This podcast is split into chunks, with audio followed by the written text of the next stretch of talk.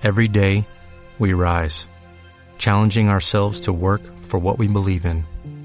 At U.S. Border Patrol, protecting our borders is more than a job, it's a calling. Agents answer the call, working together to keep our country and communities safe.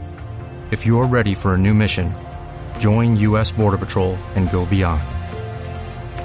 Learn more at cbp.gov/careers. conciencia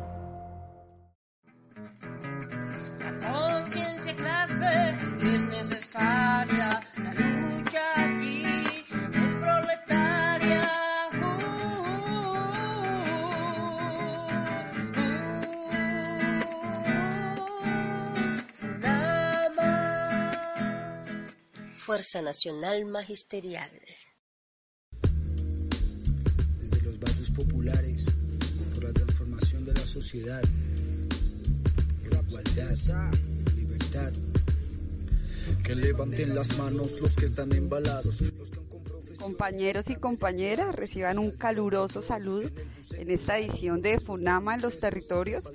Vamos a hablar acerca de la medida que está evaluando la ministra de Educación con respecto al ingreso a las aulas de clase. Ella contempla o ella manifiesta que van a tener en cuenta todos los criterios de seguridad, de bioseguridad para el posible ingreso de los docentes y de los estudiantes a los colegios. Eh, esta pregunta o esta situación nos tiene muy preocupados a todos los docentes porque estamos en riesgo, nos ponen en riesgo, está en juego la vida, no solamente la vida de nosotros los profesores, sino la vida de las comunidades en vista de que no tenemos un sistema de salud fuerte, público, y que nos ofrezca las garantías de protección de la misma, de la vida misma, eh, pues nos vemos con la urgencia de manifestarnos frente a esta situación, con la urgencia de hacer un llamado a los padres de familia de las comunidades para que también se manifiesten frente a esta situación que parece ser próxima a nuestra realidad. Definitivamente las políticas de este gobierno no están para nada privilegiando la vida, por el contrario, privilegian la producción, privilegian a los empresarios, privilegian a los dueños de este país y por si fuera poco, no destina los recursos a los sectores que más los necesitan. Eh, en este sentido, la ministra plantea que va a inyectarle recursos a la educación privada, a los colegios privados. Situación que nos pone a nosotros también en tela de juicio, porque nuestro sistema educativo público eh, está viviendo una crisis desde hace mucho tiempo en términos de financiamiento y esa crisis se está manifestando en este momento para nosotros es muy fuerte mm, darnos cuenta cómo la desigualdad se pone al manifiesto eh, en una situación de pandemia, como la ministra o el gobierno, en vez de eh, darle los recursos a la educación, en vez de, de dotar en redes a los diferentes territorios, en vez de garantizar la educación bajo cualquier eh, circunstancia, pues sencillamente nos pone a nosotros y a los estudiantes en riesgo, ¿sí? Entonces, compañeros y compañeras, bienvenidos a esta edición de Funama los Territorios. Vamos a ver qué, vamos a escuchar qué piensan compañeros de diferentes partes del país y vamos a presentar un análisis eh, como resultado de las diferentes reflexiones. Bienvenidos.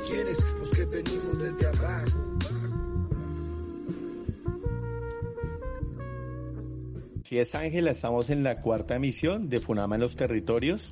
Eh, es importante resaltar las apreciaciones de los diferentes docentes. En este caso, contamos con la participación del profesor Juan Luis Granados del departamento de Arauca, eh, por Bogotá la profesora Sandra Jiménez, docente de la localidad de Ciudad Bolívar, y por Cundinamarca el docente José Gabriel Pacheco. Que levanten las manos, las que como mi madre fueron son madres solteras, los que gracias a ellas comieron y durmieron bajo un techo con goteras, la base de la sociedad no es Bueno, entonces le vamos a dar César Alejandro, apertura el micrófono, compañero Juan Luis Granado Soto, profesor del departamento de Arauca. Profe, bienvenido. Solo receta pastas, parece que sus dueños en la mente tienen heces, porque su negligencia trae consecuencias nefastas. Dice cambian el nombre cuando el pueblo denuncia que Hola, mi nombre es Juan Luis Granado Soto.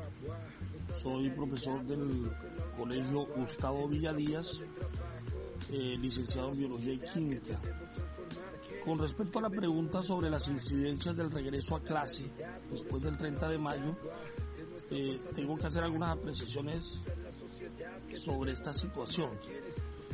Primero, decir que veo esto como, como si la escuela fuera un caldo de cultivo y expansión para la pandemia. Tengo que decir también, en cifras claras, que han ocurrido ya 269 muertes en Colombia y hay 5.949 casos confirmados de infección. El Instituto Nacional de Salud es muy claro al decir que las muertes y los contagios van a aumentar en mayo. La cifra más alta de la que se habla eh, de muertos por día es de 20 muertos en un día. La tasa de letalidad de esta enfermedad está en el 4.5%, casi el 5%. Para los que no tienen problemas de morbilidad, es decir, no tienen alta tensión, no tienen enfermedades afines como diabetes que pueden agravar su situación, eh, les tengo que decir que 10% de las muertes no presentaban ningún antecedente. En realidad es el 9.2%, casi el 10%. El 52.7% ocurrió en personas de 60 a 70 años. Eh, esto abarca un grupo muy singular de, de docentes. Más de la mitad de las muertes ocurrió en este grupo de personas de 60 a 70 años. Otro 20% ocurrió en personas de entre los 40 y 59 años. Esto engloba particularmente a los maestros en los rangos de 60 a 40 años con una tasa de mortalidad del 70%. Entonces, en esta situación, el maestro o los maestros y maestras van a sufrir duramente el golpe si la pandemia continúa y su tasa de crecimiento es mayor. Es una irresponsabilidad del gobierno nacional. Puede que los muchachos resistan más, pero en realidad vamos a llevar la muerte a sus familias. Sí, eh, dentro de las instituciones escolares es muy claro que se puede transmitir con mayor rapidez la enfermedad por el cúmulo de gente porque sabemos el hacinamiento que hay en las instituciones escolares y vamos a poner en riesgo a muchas personas. El problema de llamar a los muchachos al colegio está claro para el gobierno. La gente no va a poder salir a trabajar si sus hijos no van a estar en las instituciones escolares que están pensadas como guarderías escolares, en realidad, y no como instituciones de estudio y de capacitación para los muchachos. Esto hace que se sea imposible al gobierno activar su maquinaria productiva sin tener en cuenta las instituciones escolares que van a cuidar a los niños y niñas de los trabajadores. Entonces la situación es grave y la federación y todos nosotros debemos salir a defender nuestra vida y la vida de nuestros niños y de sus familias. De renta al banco gota gota o acodensa, pues la forma de pensar del gobierno es la... Ahora vamos a escuchar las reflexiones de la profesora Sandra Jiménez, Bogotá. Porque en lo laboral nos la ponen difícil, ¿usted cree que esto se arregla? Buenos días, mi nombre es Sandra Jiménez, soy maestra del Magisterio Bogotano, trabajo en la localidad de Ciudad Bolívar. Y bueno, ante la pregunta que se hace, hay dos miradas. Bueno, la, educación está en una encrucijada. Por un lado, eh, estamos en casa, desde el 16 de marzo. Creo que en todo el país aproximadamente unos 10 millones de estudiantes fueron mandados a sus casas y los maestros desde ese día estamos enfrentando ese reto.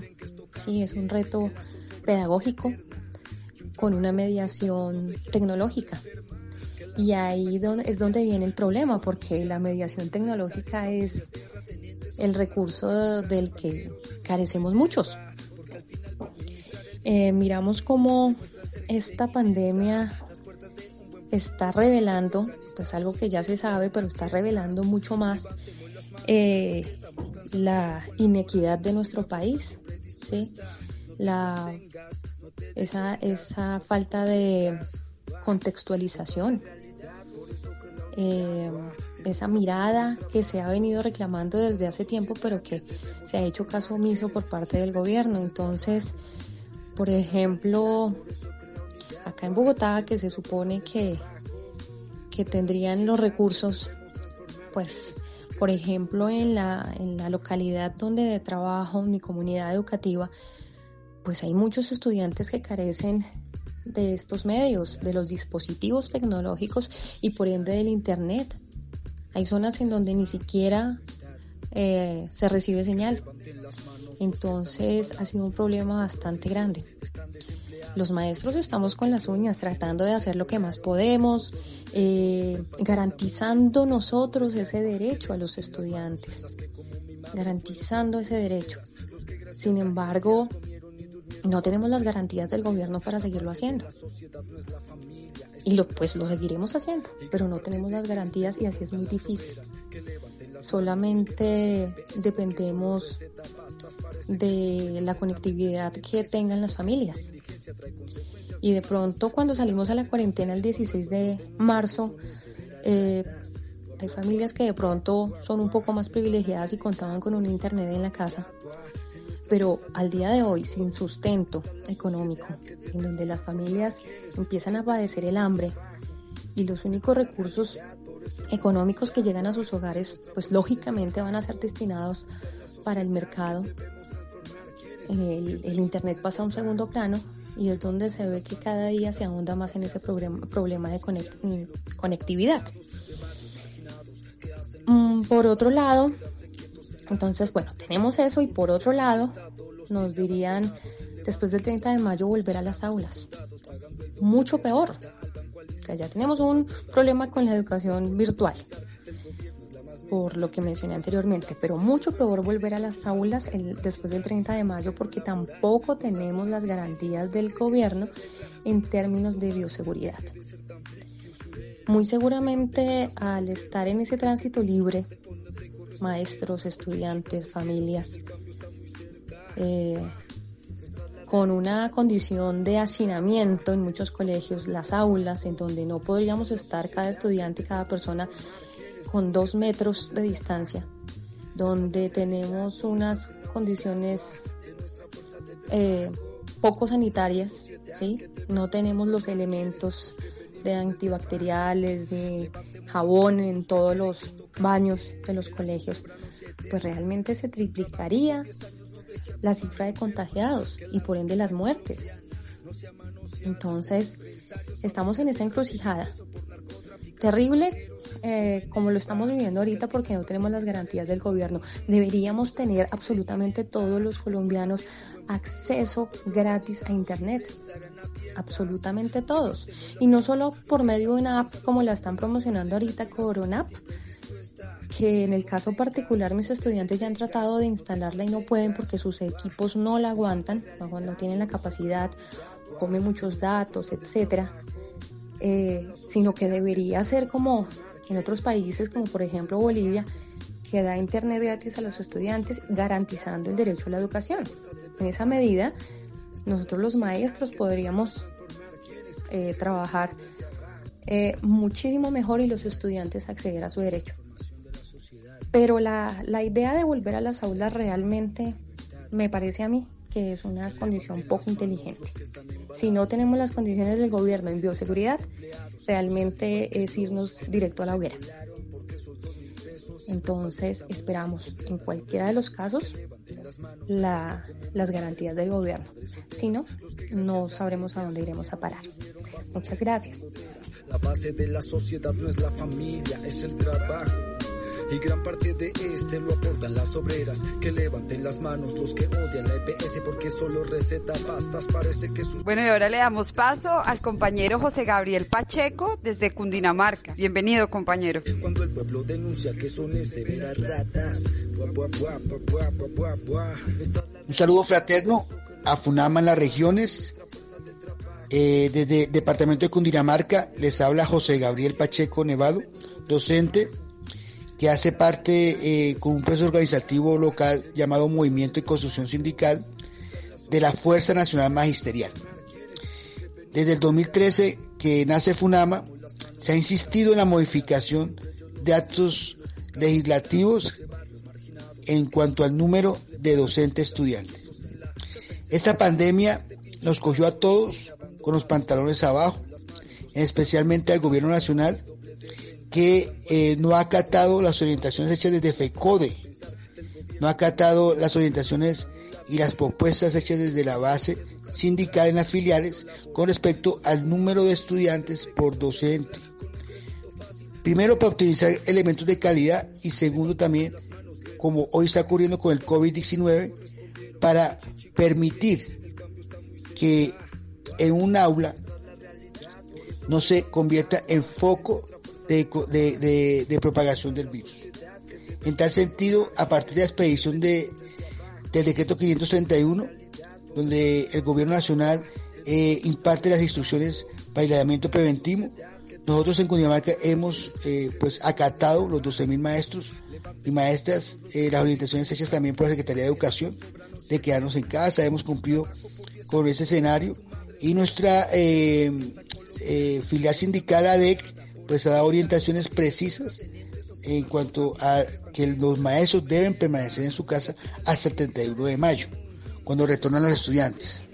Después del 31 de mayo eh, vendrá un escenario diferente que hay que consolidar eh, la presencia de los maestros y los estudiantes bajo unos parámetros técnicos de modificación del decreto 1850 del número de docentes en la institución educativa, del número de estudiantes en el aula, acatando las medidas nacionales que tienen que ver con el distanciamiento social. En tal sentido, hacemos un llamado fraterno a la Federación Colombiana de Educadores y al Gobierno Nacional para que sienten bases eh, y orientaciones eh, y directrices precisas de cuántos estudiantes deben estar en el aula.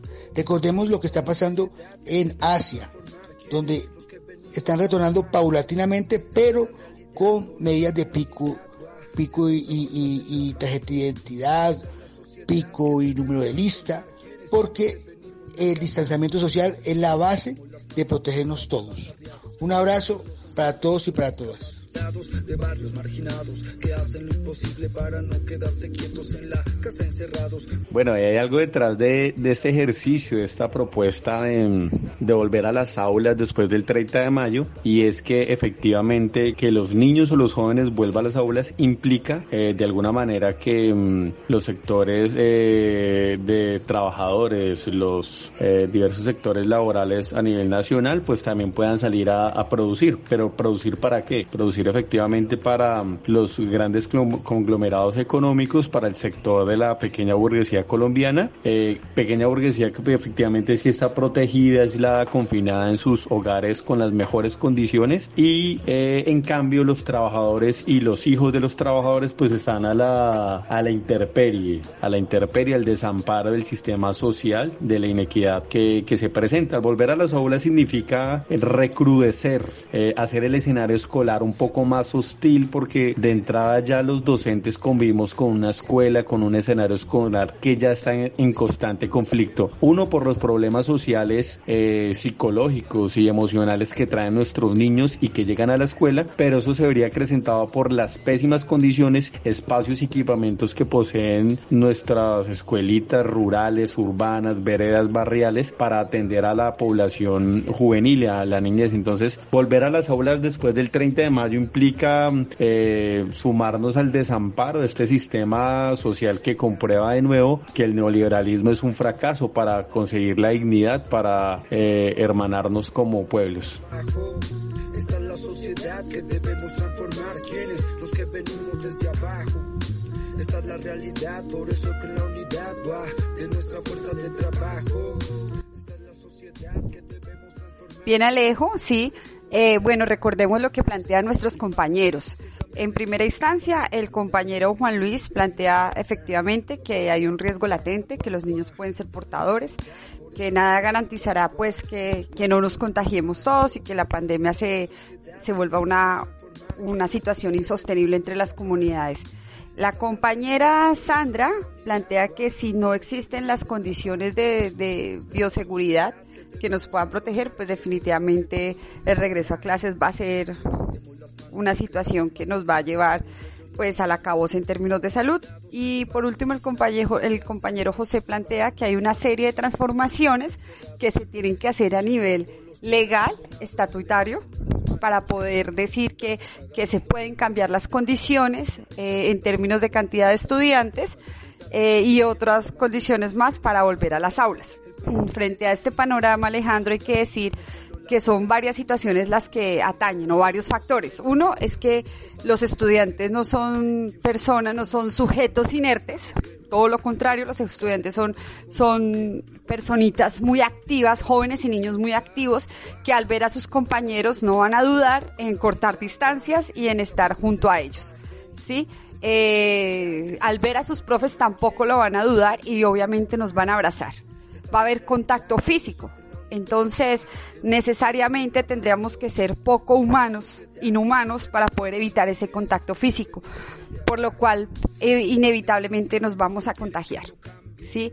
Eh, em, por otro lado, Alejandro, también quería plantear lo relacionado a a la situación de los compañeros profesores que están próximos a pensionarse no hace mucho en las redes sociales apareció un artículo que hablaba acerca de una posibilidad y era de pensionar a los compañeros que podrían estar en riesgo de contagio.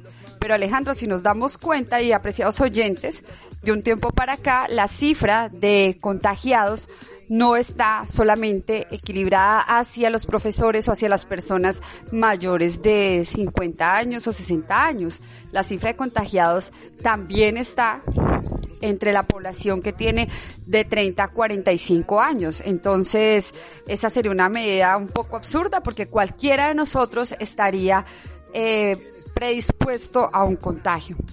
Definitivamente, lo que necesitamos son, es tener las garantías para llevar una cuarentena con dignidad es tener las garantías para continuar unos procesos educativos también con dignidad, es decir, que todos los estudiantes tengan acceso no solamente a equipos, como lo plantea la profesora Sandra, que faltaba, eh, los estudiantes no tienen los equipos con la capacidad necesaria para bajar las aplicaciones, pero es que no deben tenerlos tampoco, es el gobierno el que debe proporcionar todas las garantías para que se lleve a cabo unas dinámicas en el marco de la dignidad, ¿sí? En el marco de, garantizar todos los derechos necesarios para que los estudiantes puedan seguir llevando a cabo su proceso académico desde los hogares.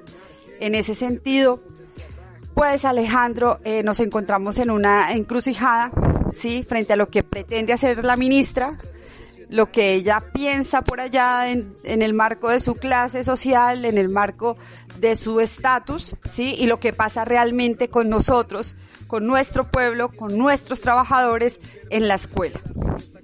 Eh, Alejandro, sin contar que en los, en los colegios, en las escuelas no tenemos jabones, no tenemos, eh, muchas veces el papel higiénico lo ponen los padres de familia, ¿sí? Muchas veces la escuela está equipada con lo que nosotros los profes y los padres de familia eh, pues aportan. Sí, entonces eh, Alejo, este, digamos que esta misión nos deja mucho que reflexionar, pero también nos prepara para actuar.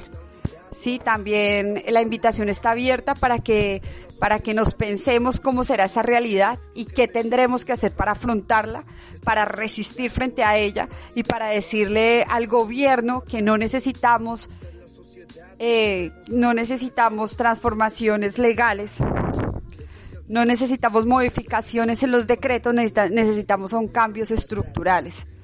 No necesitamos reformismos, ¿sí? sino necesitamos es cambios estructurales que permitan y garanticen la vida digna de nuestros estudiantes, de nuestras comunidades y por supuesto de nosotros los trabajadores de la educación.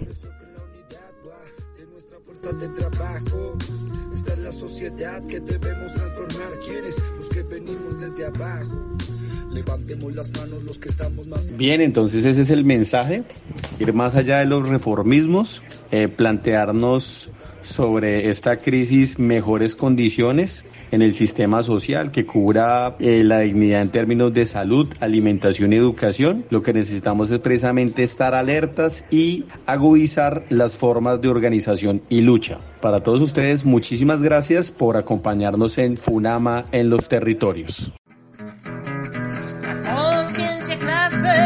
es necesaria, la